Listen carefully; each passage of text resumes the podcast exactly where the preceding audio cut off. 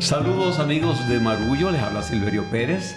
Estoy en compañía de Pedro Reina Pérez. Hola, ¿qué tal? Y de Ana Teresa Toro. Saludos familia. Y estamos felices porque estamos comenzando una nueva temporada del podcast Marullo. ¿Qué podemos esperar en esta nueva temporada?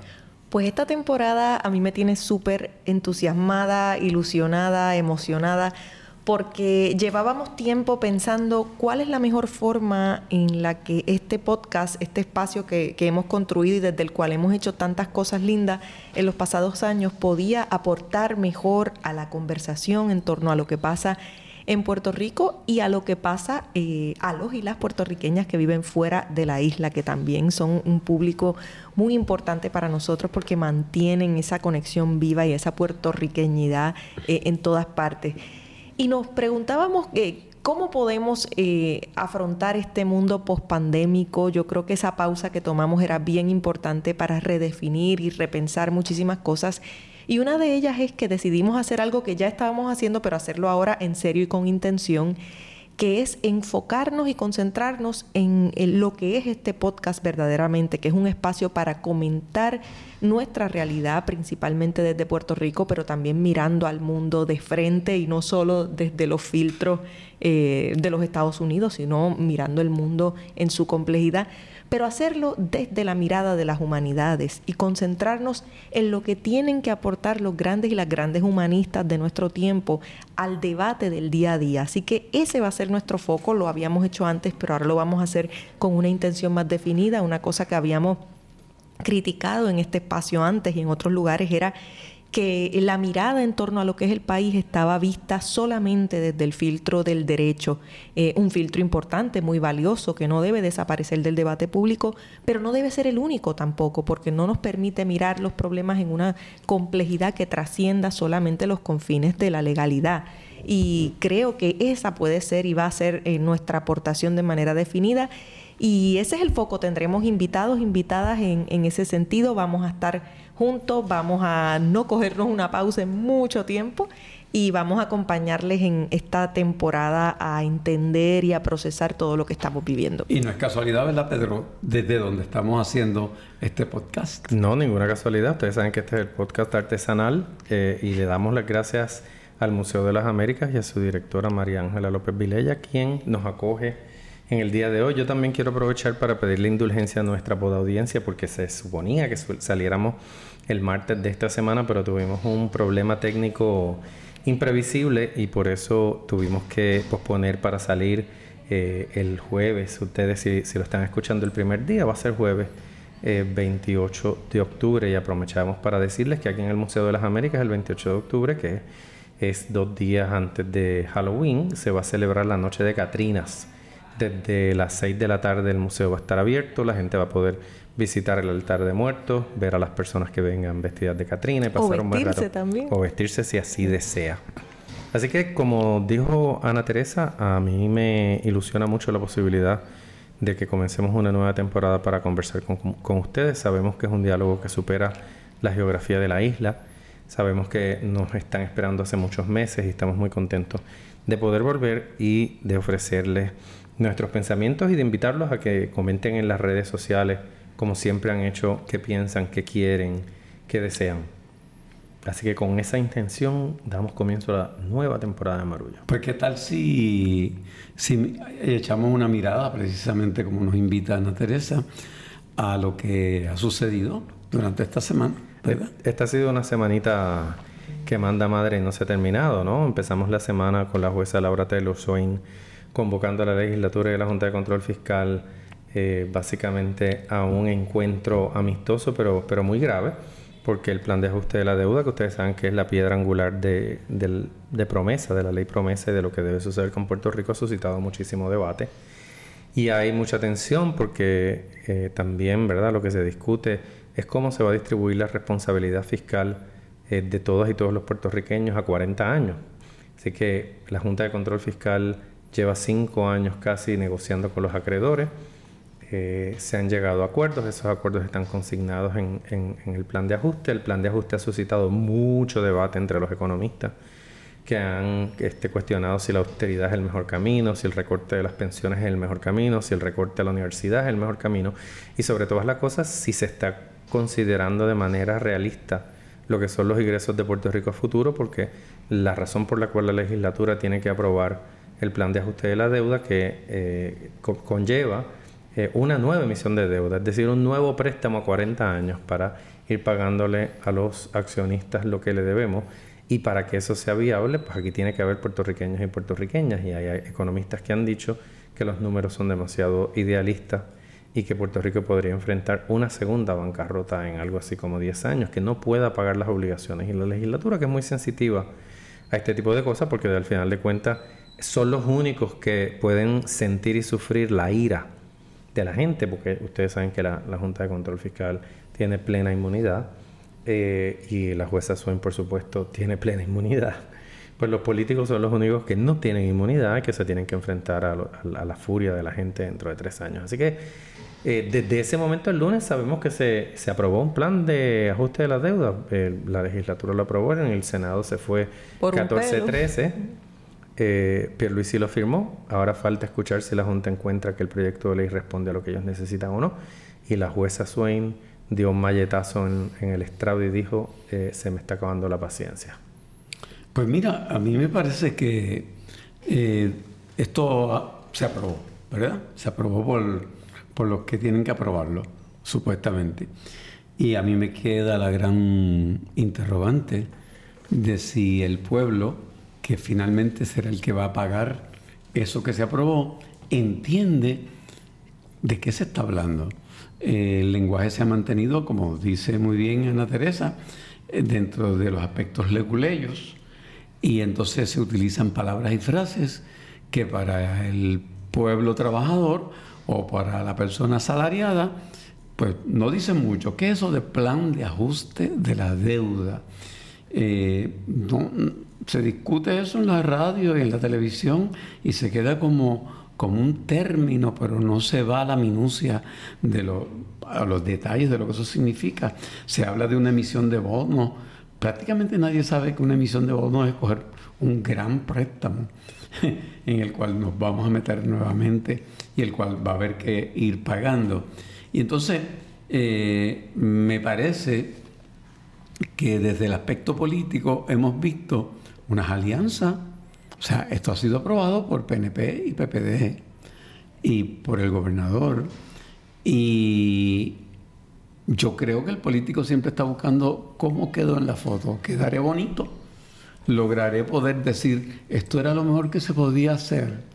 Y yo contribuí a hacerlo. Y fíjense que se anotaron ahí populares y PNP. En ese plan de ajuste de la deuda están ambos de acuerdo en lo que se aprobó y sigo preguntándome si la gente ha entendido, como muy bien dice Pedro, que dentro de 10 años, luego de, recortarnos fondos a la universidad, a los servicios, etcétera, etcétera, etcétera, vamos a terminar cayendo de nuevo en una nueva quiebra. Una cosa que a mí me, ha inquietado mucho esta semana ha sido primero el hecho de ver que nuevamente en todo el discurso en, en torno a este tema en el país queda eliminada eh, la responsabilidad que se le debe adjudicar a los otros actores que hay en, lo que fue el diseño de esta bancarrota. Yo creo que Puerto Rico ha tenido, porque no, no ha quedado más remedio, pero ha asumido su responsabilidad. Puerto Rico ha acudido a estos mecanismos de forma muy cuestionable, pero ha asumido su responsabilidad. Entonces no tenemos a un Congreso asumiendo la responsabilidad por sacar a Puerto Rico de, la, y los territorios de la posibilidad de una quiebra. Eso ocurre en el año del en el 84 fue.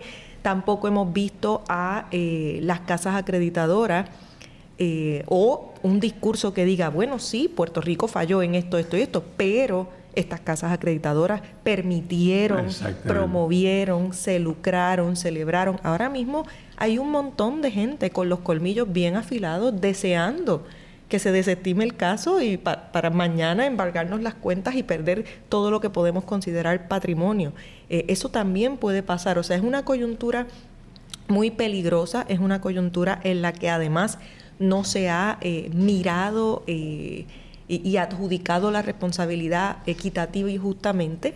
Y otra cosa que hace que esto sea aún más trágico, porque esta semana me parece que es trágica para los puertorriqueños que estamos vivos y los que están por nacer, y, todos los que tenemos niños pequeños debemos estar realmente preocupados porque y haciéndonos la pregunta de si habrá eh, una vía de futuro real eh, para nuestros niños en, Puerto Rico, para el futuro. O sea, aquí ha habido un embargo del futuro, es lo que ha ocurrido.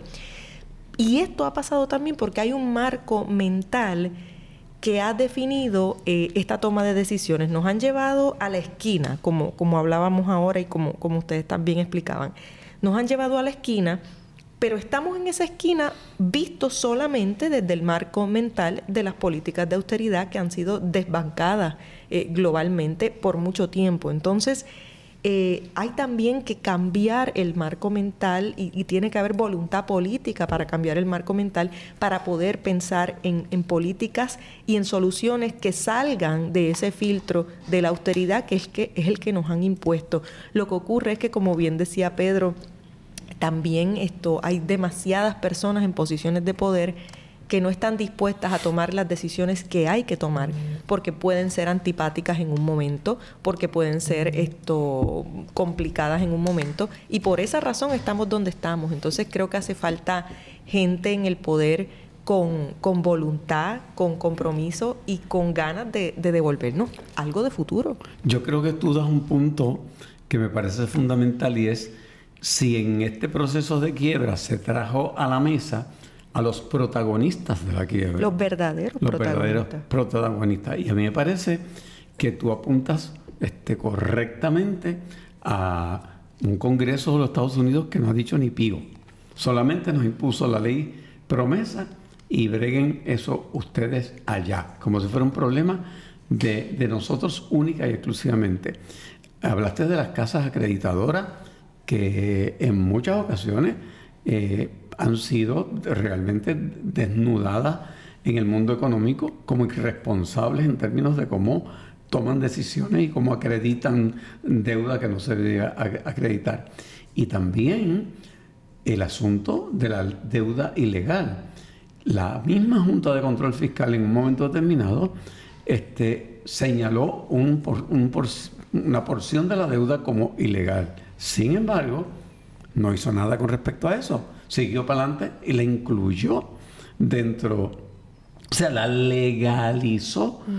Se acaba de legalizar esa deuda ilegal, lo que le llamó Pedro Rosselló extraconstitucional con este plan de ajuste de la deuda.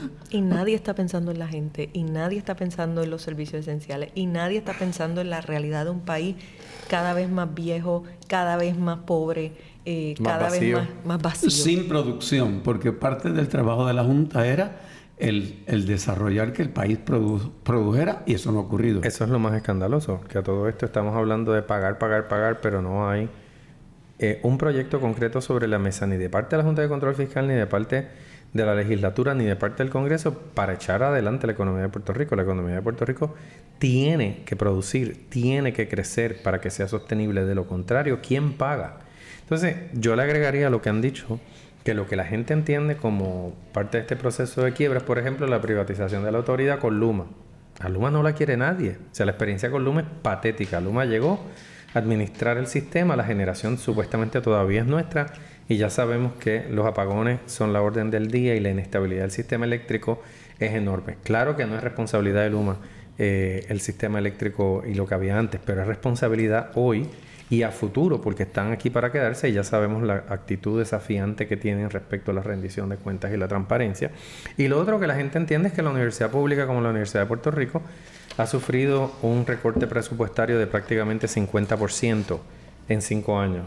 Eh, y tenemos 11 recintos y se supone que corramos una universidad que sea accesible y ya no lo es porque se ha aumentado el crédito y se supone que es una universidad que tenga los mejores recursos académicos posibles y cada día tiene menos por el envejecimiento de su profesorado y por la incapacidad, la, el la, congelación de plazas de profesores. O sea, la gente que se jubila no es reemplazada con profesores eh, contratados eh, en condiciones ¿verdad? sustentables y de calidad.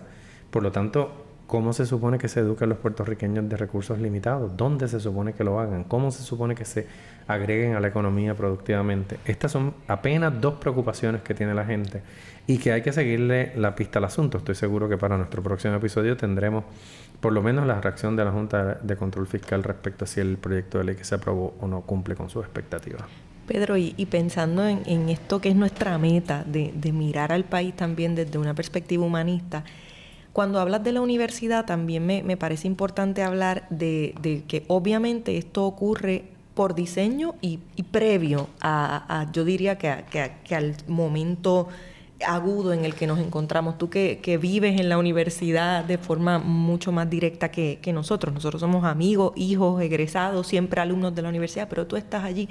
Sabrás que siempre eh, digamos siempre no, pero que en los últimos años hemos visto la eficiente eh, articulación de una narrativa de país de la universidad como un lugar de problemas, como un lugar negativo, como un lugar en el que nada funciona. Y claro que la universidad no es perfecta y tiene muchísimas cosas que trabajar, pero tenemos que ser conscientes también de que ha habido una construcción de una narrativa eh, de la universidad como un lugar problemático, que si hay un lugar donde es bueno que, que se sea problemático es la universidad, porque ese es el espacio para el choque de las ideas, para el debate, para el crecimiento, para el pensamiento. Eh, así que eso no necesariamente es visto eh, es algo negativo a un universitario o ajeno a un universitario, pero la universidad es mucho más que eso.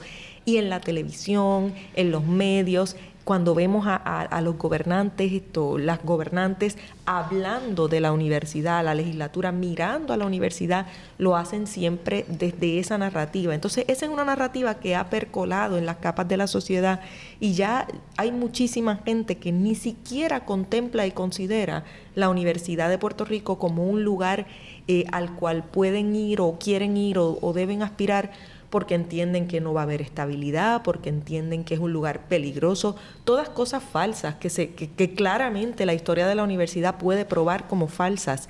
Eh, y los hiatos y las huelgas y las pausas son pausas importantes y son parte de la experiencia universitaria. Entonces eso, eh, mira, un, ejemplo que, que, me gusta traer siempre, cuando yo estudié en la universidad, el teatro estuvo esos 10, eh, fue el periodo en el que el teatro estuvo esos 10 años cerrado. Y me acuerdo que yo participé de, una función muy grande que se hizo clandestinamente, estando el teatro cerrado, nos metimos por los lados, abríamos allí 500 estudiantes, todo el mundo vestido de blanco, se hicieron distintas piezas teatrales, eh, era de noche, la iluminación muy rústica, fue un momento muy emocionante para mí y como estudiante físicamente aprendí en la universidad que el espacio público se reclama y se ocupa con el cuerpo. Eso no me lo enseñó nadie, me lo enseñó eh, esa experiencia universitaria. Entonces, es muy triste ver que esa narrativa que se ha articulado desde los sectores del poder del país que no quieren a la universidad porque saben que la universidad es un lugar donde, entre otras cosas, mucha gente reafirma su, su, puertorriqueñidad, eh, pues la han tenido bajo asedio y esa narrativa, para el dolor de todos nosotros, ha triunfado. Y creo que eso ha hecho que sea mucho más fácil atestarle estos golpes casi mortales a la universidad porque, porque están eh, sostenidos sobre, sobre una narrativa. Un prejuicio. Un prejuicio que ha triunfado y es difícil defenderla y, y en eso se nos va también el futuro. Indudablemente el, gobierno ha hecho una campaña concertada desde varias administraciones atrás para eh, poner sobre los hombros de la universidad un estigma muy grande. Y yo, yo doy cuenta de que en la universidad hay de todo y de que lamentablemente lo que es la universidad dista mucho de lo que la gente a veces piensa que es la universidad. Exactamente. Y, y por desgracia, eh, los recortes que nos acaba de infligir eh, la Junta de Control Fiscal y la falta de una defensa efectiva de la universidad. Vimos que la presidenta interina tuvo que acudir a la legislatura hace poco a decir 500 millones no me dan. Eh, le ofrecieron supuestamente 650. 650 tampoco dan. O sea, eh, nos hundieron la cabeza debajo del agua y esperan que sigamos nadando y sobreviviendo. Y no es simplemente una cuestión de dinero, pero es un ejemplo muy claro que un, gobierno que no defiende, porque tengo que decir que el gobierno de Ricardo Rosselló pudo haber defendido más efectivamente a la universidad ante la Junta, pero sabemos que había un desprecio abierto en la administración de Ricardo Rosselló Nevares contra la universidad por muchas razones, entre ellas que él fue rechazado como profesor en el recinto de ciencias médicas de la universidad porque llegó allí con un contrato amañado y porque no tenía veres para merecer el contrato que recibió y de ahí en adelante hubo una campaña durísima contra la universidad y, todavía nos estamos recuperando de eso. No obstante, allí hay estudiantes, allí hay profesores, allí hay gente que quiere echar adelante la universidad y es importante que no la perdamos de vista y que no dejemos de creer que la universidad es parte de la solución, que la universidad es una inversión, no un gasto, eh, hacia el futuro de Puerto Rico. Pues mira, este, me parece que, que aunque hay otros temas que han sido sumamente importantes durante la semana. Me parece que esto que hemos tocado en cierta forma recoge lo más dramático, lo, que, lo más significativo, lo que quedará. Yo solamente quería hacer un pequeño comentario sobre la intención del, de la rama judicial de encubrir la insensibilidad de unas juezas ante el caso de Andrea Ruiz Costa diciendo que no se podían meter como que en el criterio evaluativo de una juez cuando se le presentaba un caso, cuando realmente aquí no estamos hablando de la evaluación, sino de la insensibilidad que se demostró. Y me parece que la rama eh, judicial, que tenía un cierto prestigio diferente a la ejecutiva y a la legislativa, eh, quedó muy, muy, pero que muy mal parada con este caso de Andrea Ruiz Costa y de otros similares.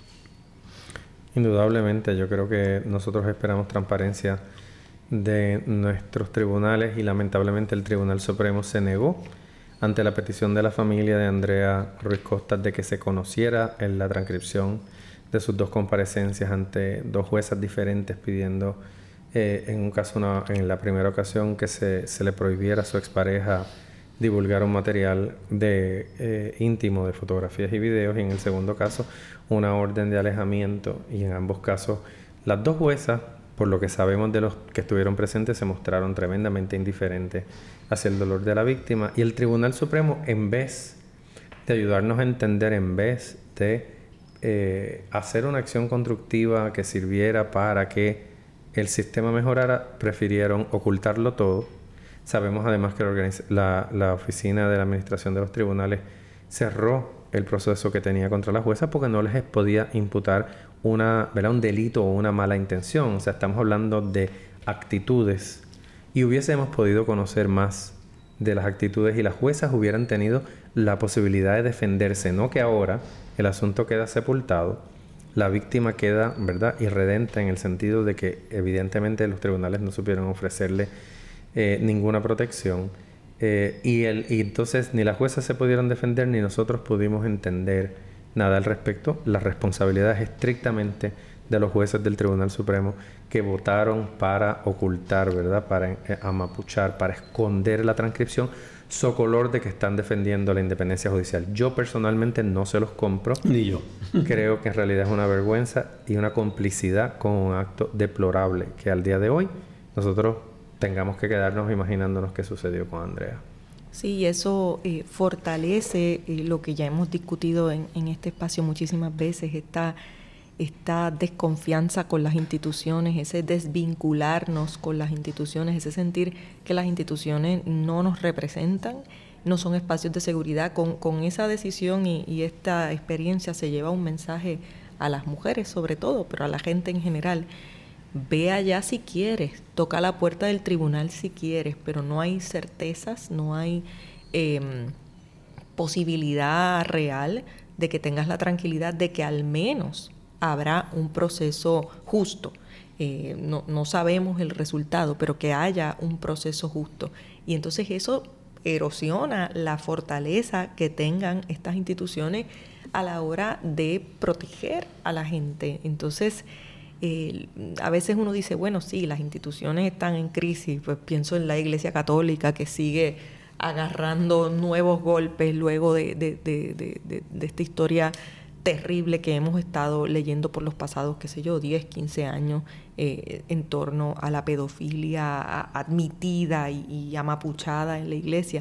Y vemos instituciones lacerándose así y uno dice, bueno, me da igual, eh, un mundo sin instituciones, pero, las instituciones hacen falta, crean una cohesión social, dan un, norte, un espacio, una sombrilla que necesitamos para operar con un grado de estructura.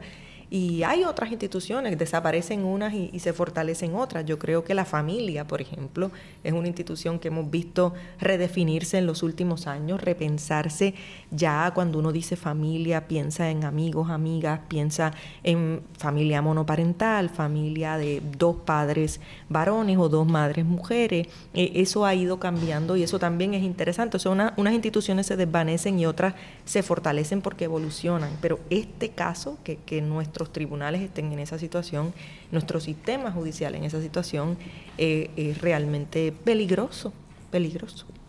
Sin duda, no vayas al tribunal un viernes por la tarde, no, vayas al tribunal un día de semana a las 5 de la tarde, ¿verdad? Porque te puedes topar con una jueza que ya quiere salir por la puerta y que no quiere que le importunen con, eh, con una petición de escuchar a una mujer eh, reclamando. En fin, que los tribunales ante nosotros tienen mil cosas eh, todavía que hacer para recuperar eh, la credibilidad. Vamos a hacer una pausa eh, y cuando volvamos vamos a conversar sobre, sobre unos libros que andan por ahí, sobre unos eventos culturales y deportivos que, que nos llaman la atención. No se vayan, regresamos enseguida.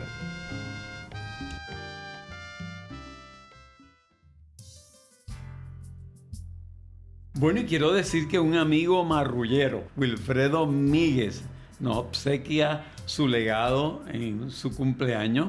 Quiero decir que mi Wilfredo Míguez es abogado y contador público de profesión, pero toca la trompeta y escribe libros también. Y hoy, por motivo de su llegada al séptimo piso, ya yo llegué y es chévere. Quiere regalarnos su música y sus libros. Así que escucha y deleítate con su música a través de Spotify. Aquí podrás disfrutar gratuitamente de los discos Fiesta Mona Lisa y I Love Paris, cada uno con 10 extraordinarias piezas musicales, con una calidad narrativa envidiable y voz literaria de gran elocuencia, muy cercana a la de los jóvenes actuales. Miguel nos comparte la novela Isabel, una historia que no se podía publicar, inspirada en dos historias de la vida real en la que convergen el amor, la pasión y la violencia en el mundo particular de la música puertorriqueña del Caribe y Nueva York. Y la novela La Fraternidad, en la que Miguel explota el asedio, la guerra, el misterio y la pasión que rodean a una familia perseguida por el IRS desde Washington DC a Cuba. Puedes descargar ambos libros en formato PDF para tu disfrute en el sitio web www.wilfredomiguez.com www.wilfredomiguez.com. The most valuable player for the National League Championship Series, Eddie Rosario. Felicidades, congratulations. You told me you wanted to make a name for yourself in Atlanta. How have you done it? Que quería hacer tu nombre aquí en Atlanta, ¿cómo, lo has, cómo has logrado eso? Wow, mi trabajo, mi esfuerzo, de verdad, que me siento increíblemente ah, increíble, de verdad que todo para mí es un sueño, nunca se me va a olvidar en la vida. To all the kids in Puerto Rico who love this great game, who want to be standing where you are someday, what do you want to say to them? A todo el muchachito en Puerto Rico, ¿qué, qué mensaje le quieres decir a ellos? Cuando yo era niño, Siempre esperaba un momento así. Caminaba solo para el parque cuando tenía 7, 8 años, soñando este momento. Nunca dejé de creer en él y mira, ahora estoy aquí. Enjoy it. Felicidades, congratulations. Guayama, Puerto Rico, de Bueno, y eso que acaban de escuchar en este momento es una expresión muy auténtica. Muy borico. De un beisbolero, Eddie Rosario, que como ustedes saben acaba de triunfar en la, en la lucha por el banderín de la Liga Nacional, eh, en la que los Bravos de Atlanta le ganaron a los Dodgers de Los Ángeles gracias a la ingente eh, gesta que hizo Eddie Rosario con, con la cantidad de, hits que, que, conectó, las carreras que empujó y que anotó sin precedentes en ese equipo. En esta serie de playoffs de los béisbol es impresionante ver una generación de puertorriqueños eh, poniéndola en Pekín, Kike Hernández Carlos eh, Correa. eh, con, con Boston, Carlos Correa con Houston, han dejado unas impresiones extraordinarias. Martín Machete Maldonado, el catcher de, el catcher de Houston. Eh, todas estas cosas eh, nos han dejado, los que somos amantes del béisbol, eh, un, un regusto así extraordinario. Ya empieza la Serie Mundial, ya se adelantó Atlanta un juego eh, sobre Houston y, pues nada, es un banquete para lo que nos gusta la pelota, pero claro, Eddie Rosario le dedica a Guayama de todo corazón un gran puñeta. Entonces tenemos que hablar un momentito sobre el significado de esa palabra para nosotros los puertorriqueños, porque ya puñeta de- de- con la debida entonación es un puertorriqueñismo, diría yo. Es un puertorriqueñismo que lo puede encontrar en el tesoro.pr, un lugar donde están nuestras palabras. Los puertorriqueñismos lo ha recogido hace unos años la Academia Puertorriqueña de la Lengua y hay que usar nuestras palabras sin vergüenza, sin pudor, sin pensar que hay una palabra mejor dicha en otro país o, o de una forma más correcta. El idioma lo hemos también moldeado y construido nosotros a nuestro sentir y a nuestra cultura. Y puñeta es uno de los mejores ejemplos, es una palabra que representa, eh, la, la usamos para el placer, la usamos para el coraje, la Para el usamos dolor. para el dolor, la usamos para la risa, la usamos para, para tantas formas de expresarnos. Y esas palabras que agarran ese sentimiento que uno no puede apalabrar, pero que de alguna forma están contenidas en una sola palabra, es una de esas cosas que nos unifica. Además, una palabra que le atraviesa una ñ por el medio. Y que ¿Cómo, exacto. cómo se pronuncia. Para hacerlo además. más, más español todavía. Más nuestro, más, más latinoamericano, más de este lado de, de- de nuestra sangre es bien poderoso. Y una cosa que, que para mí es bien importante, pues, bueno, como la transformamos, como cuando ganó Mónica Era Puñeta, esto ya estaban diciendo Quiñeta cuando ganó Jasmine Camacho Queen, o sea, es una palabra eh, que es nuestra y que, y que hay que usar. Y es que y es de las palabras que más clara dice Tito Trinidad. Exacto, cuando, Ay, cuando, cuando, lo pro- cuando lo proclaman campeón Claro, sobre todo lo otro pudo haberse. Pero eso, el mira. puñeta quedó bien claro. Claro y preciso. No, y, y te escuchaba hablar de la pelota, Pedro, y me hiciste recordar cosas muy lindas. Eh, mi abuelo Justo Ortiz, eh, eh, que en paz descanse, le encantaba eh, ver juegos de pelota, entonces él logró conseguirse dos televisores, entonces a veces veía los sábados en las tardes o domingos dos juegos de pelota a la vez. O sea, eso era un monopolio total. en estéreo.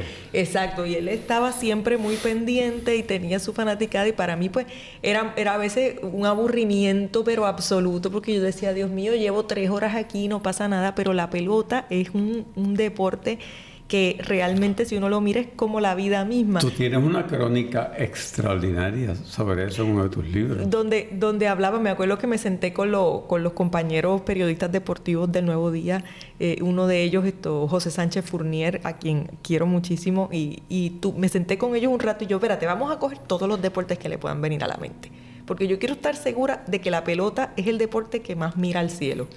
Y después de pasar por una larga lista de deportes que incluyó coger la lista de los deportes olímpicos e ir tachando, nos dimos cuenta que sí, que la pelota es el deporte donde más mira uno a ver si esa bola se fue y se fue y se fue al otro lado y voló. Eso por un lado y por el otro, eh, esos aburrimientos en casa de mi abuelo eh, con los juegos de pelota me, me hicieron entender también que que mirar un, juego de pelota es también mirar la vida pasar, es salir de la casa, dar la vuelta por el mundo y regresar, pero sobre todo es eh, lo que es la vida. Uno está ahí en el estadio dos, tres horas, un medio, se puede echar uno hasta una siesta y de repente pasa un movimiento y todo se transforma en un segundo del mismo modo que ocurre en la vida. Eh, en Puerto Rico, Edgardo Rodríguez Juliá ha sido uno de los escritores que, mejor ha mirado y, comentado eh, el béisbol.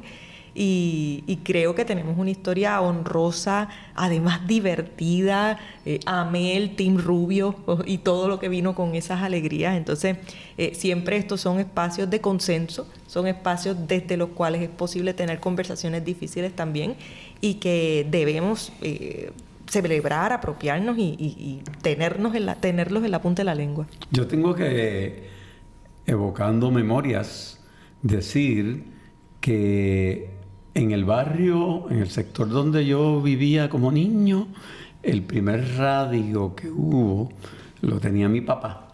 Y entonces él lo ponía en, en el marco de la ventana los días que había béisbol. Desde mi casa se veía cuando prendían las luces del Parque Sixto Escobar, que yo vine a descubrir que era el Parque Sixto Escobar ya cuando yo era adolescente, porque desde niño yo pensaba que era el Parquecito Escobar. Mira para allá. El Parquecito Escobar. Era, era pequeñito. Un pequeñito. Entonces papi ponía el juego que empezaba a las 8 de la noche en el marco de la ventana y los vecinos venían al patio y había tertulia allí escuchando el juego de pelota. Ese es lo primero que yo recuerdo de la radio es una transmisión de béisbol. Wow. Impresionante.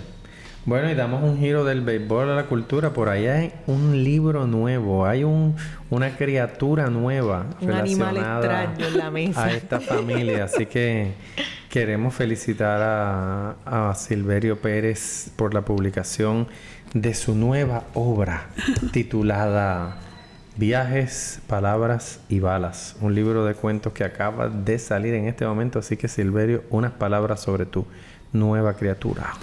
Pues estoy muy emocionado porque yo le tengo mucho respeto a la parte de ficción en literatura y de 14 trabajos que he hecho, este es mi segundo, mi segunda incursión en la ficción y es un trabajo que vengo añejando desde hace muchos años.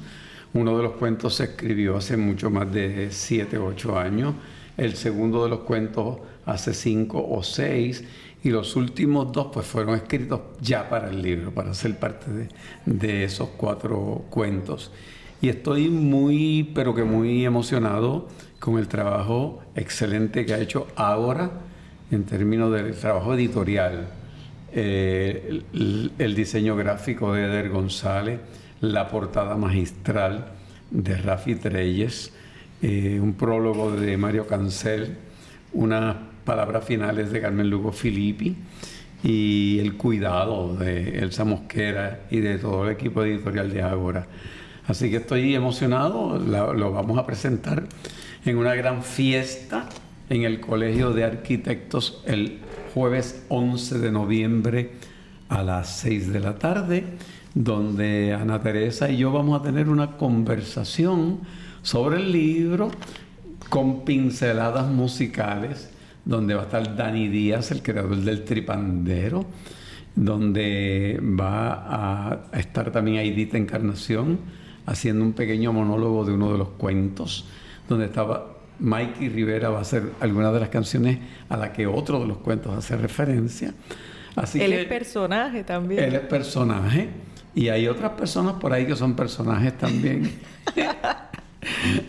en uno de los cuentos. Así que, no sé, este, me, parece que, que yo eh, he sido privilegiado con tener esta oportunidad de hacer este, este libro, donde como pasó cuando lo hice, trabajé contigo en Solo Cuento con el Cuento que te cuento, como cuando trabajé con Ana Luisa Sierra en Espejo en la Selva o con Mario Cancel en La Vitrina Rota, esta vez con Carmen Rodríguez Marín, este proceso creativo se enriquece con los comentarios de esa persona rebote que está con uno velando porque tu obra crezca a un nivel más allá de lo que tal vez sin esa otra mirada no, no hubiese crecido. Y me siento privilegiado de que eso haya ocurrido. Ya el libro va a estar en todas las librerías muy pronto. Está en mi página silveriopérez.com y estoy pues, culeco. Sí, no, además el libro está hermoso. Y yo que, que acompañé a Silverio en el, en el proceso, hablábamos de los cuentos, nos tomábamos un café por ahí eh, con alguna cosa azucarada. Importante el azúcar en, en la reunión. Eh, siempre, siempre comentábamos por dónde iban las historias y yo creo que este libro hace algo bien poderoso, que es mirar eh, la historia de nuestro país, eh, pero desde, bueno, ustedes saben que, que si uno quiere saber lo que pasó, uno lee la historia oficial, uno quiere entender lo que pasó, uno lee la literatura. Entonces creo que, que, Silverio, que tiene un historiador por dentro y que ya, ya lo eres, porque muchos de tus trabajos han, han, sido investigados muy profundamente y, como, como alumno del Centro de Estudios Avanzados de Puerto Rico y el Caribe también, alumno de historia, eh, Está el historiador, está esa voz ahí, pero también está la voz del artista que, le interesan las emociones que hay detrás de esos sucesos históricos eh, en los cuales se inspiran eh, algunos de los cuentos, no todos, hay, hay otro que, se, que tiene otro, otro matiz. Creo también que la gente que ha leído tus libros, tus libros sobre, sobre la historia contemporánea de Puerto Rico, tus libros eh, de distintos géneros, porque tú has hecho animales muy extraños, tus libros todos son animales extraños va a encontrar también aquí una voz literaria, una voz narrativa muy diferente, mucho, muy madura, eh, que refleja eh, ese amor que sientes por la palabra que, que no paras de cultivar. Así que yo estoy también muy emocionada, me va a encantar ver a todo el mundo allí. Eh, acompáñennos porque más que una presentación de libro tradicional, que son muy chéveres, hay que haremos de esas también. Pero esto, una Pero esto va a ser una gran fiesta y, yo creo que hemos pasado tiempos muy duros y nos hace falta pachanguear. Los boletos para los, los pocos espacios disponibles los pueden conseguir a través de PR Ticket, ya están disponibles. Muy bien. Y Pedro ha prometido que eh, la semana que viene nos va a traer su impresión porque va a degustar con, con calma allí en su palomar. El palomar. Por supuesto. ¿Y qué más estamos leyendo? ¿Qué más estamos viendo? Estamos, estamos leyendo, estamos leyendo muchas cosas. Yo, eh, ustedes saben que soy follonera, que si me da con un autor, una autora que me gusta, eh, de pronto me quiero leer toda su obra. Y he estado leyendo la obra, casi prácticamente la obra completa de una autora que en un principio comenzó siendo muy conocida eh, en los Estados Unidos eh, como una autora muy dura, casi que decían, bueno, se lo decían como si fuera un elogio, pero pues entendemos el marco mental desde el cual esto parte, pero le decían, ah, escribe como un hombre, como si fuera el gran elogio, pero digamos que era una mujer que estaba aclamada por la crítica, había ganado muchísimos premios y cometió el increíble pecado de escribir una memoria. Y una memoria eh, de una experiencia personal que vivió después de un divorcio muy doloroso.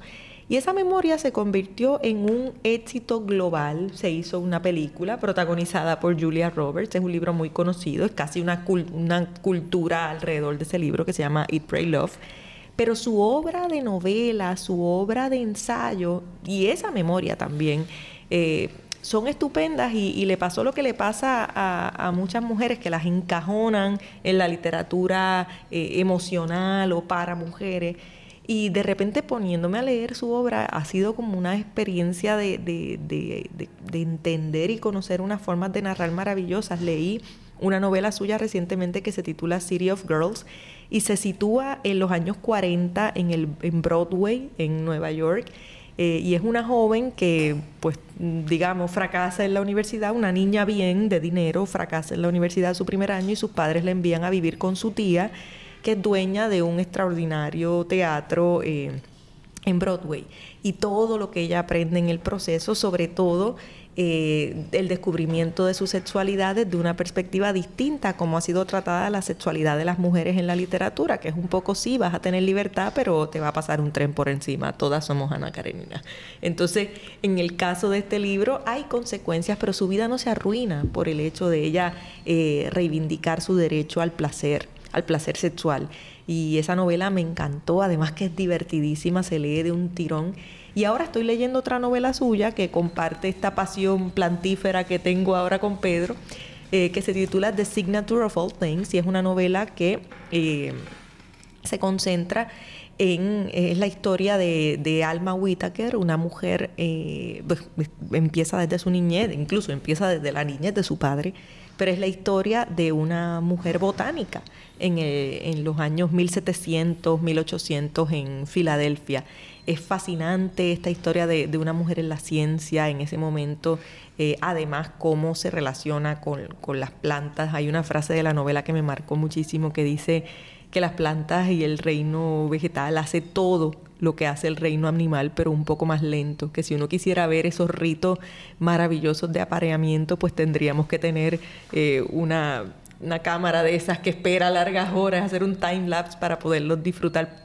habría que hacer un timelapse de varios años, pero, pero nada, que te, son novelas que te permiten ver la vida desde otro lugar. Y por último estoy leyendo el nuevo libro de Luis Rafael Sánchez, que estoy encantada. Eh, Antes de que vayas a él, ¿no has dicho cómo se llama la autora? Ay, la autora se llama Elizabeth Gilbert. Digo, Dios mío, qué mal me va.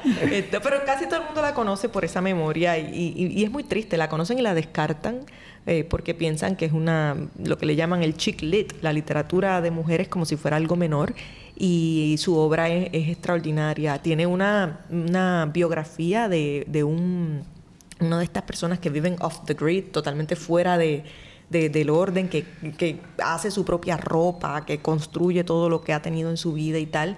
Eh, Eustace Conway, eh, la novela se llama, digo, tiene formato de novela, pero es una biografía, se llama The Last American Man. Y hay varios libros de ella que, a mí me, de vez en cuando me, me, llenan de aire leerlos. Y, por último, pues contaba del nuevo libro de Luis Rafael Sánchez con esto, El corazón frente al mar, que agarra eh, ese verso de, mi viejo San Juan y, lo convierte en toda una experiencia de, pensar sobre, sobre la capital donde, donde estamos hoy. ¿Y tú? Yo me acabo de terminar la última novela de Juan Antonio Ramos, No vengo a traer paz que me obsequió muy gentilmente la editorial de la Universidad de Puerto Rico y su directora Belia Rodríguez. Eh, Juan Antonio Ramos en esta novela eh, cuenta, es una novela policíaca, de actualidad, corta, dura, de una persona que eh, este, la, novela está llena de simbolismos religiosos, los personajes todos tienen nombres bíblicos y, y vemos la evolución de un personaje que es un predicador, en una iglesia protestante, pero a la misma vez es maestro y se va frustrando con lo que ve en el país, la, ¿verdad? la, realidad de la novela, el, universo de la novela es muy parecido al Puerto Rico contemporáneo. Y la novela, a pesar de que es corta, se va poniendo dura y dura y dura. ¿Con ese título? no, vengo a traer paz, que, es una cita de, Jesucristo. dice, no he, no he, venido a traer paz, he venido a traer la espada. Eh, así que eh, gracias a la editorial de la universidad. Si quieren conocer más de los títulos de la editorial de la universidad, pueden ir a libro787.com donde lo consiguen y si no en, la dirección web de la editorial que tiene eh, el enlace a la tiendita donde se consiguen los títulos que por muchos años ha ido publicando la editorial de la universidad. Bueno, estamos Estamos llegando al final. Yo estoy inmerso en el Puerto Rico del siglo ¿Dónde tú estás? ¿Dónde tú estás? Yo estoy en el Puerto Rico del siglo XVI y XVII bregando con piratas y con corsarios, filibusteros, bocaneros y todo lo que... Esa gente chévere. Sí, pero que es interesante porque yo sabía que eso existía, pero no al grado que he descubierto en esta clase que estoy cogiendo con el profesor Sebastián Robiu y que entra en ese campo de batalla que significó Puerto Rico y el Caribe como consecuencia de las batallas que habían en Europa entre Holanda, Inglaterra, Francia, España. Y yo creo que es una historia fascinante que no se nos ha contado, no se nos ha contado. Y entonces yo creo que ahí yo tengo material para sacar cuentos, novelas y un montón de otras cosas más. Pero el libro que estoy leyendo de Sebastián Robiu, que se llama eh, Piratas y Corsarios en el Caribe, y estoy leyendo también paralelamente uno de Arturo Morales Carrión, donde él habla del contrabando en el Caribe y cómo esa fue la forma económica que prevaleció, el contrabando. No en balde, en Puerto Rico eso sigue pasando y ya es casi folclórico.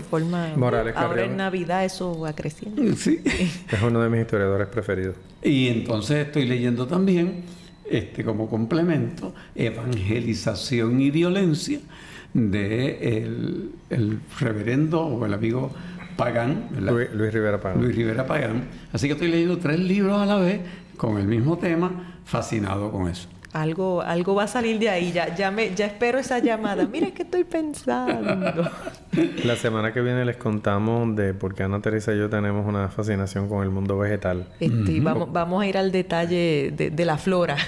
Pero por ahora les queremos dar las gracias por eh, estar con nosotros. Ha sido, verdad, muy grato estar aquí en el Museo de las Américas en el segundo piso del cuartel de Valleja en el Viejo San Juan. Le damos las gracias de nuevo. Si usted está oyendo esto el 28 de octubre del 2021, sepa que a las 6 de la tarde comienza la noche de Catrina y puede visitar el museo a esa hora y ver el altar de muertos que este año está dedicado a don Ricardo Alegría en el centenario de su nacimiento. Eh, Marullo es una producción de Agora Cultural Architects, la productora es Elsa Mosquera Sterenberg, la asistente de producción es Elizabeth Rodríguez, la gerente de desarrollo es Ángela Mari Sánchez, los gestores de redes sociales son Ana Inés Julia y Jorge Vázquez, el diseño gráfico de Lidia María Ponte Tañón, la fotografía de Javier del Valle y la música original del maestrísimo Luis Guarionex Morales Matos. Gracias por estar con nosotros, yo soy Pedro Reina. Se despide Ana Teresa Toro hasta la próxima. Silverio Pérez por aquí. Esto es Marullo. Marullo.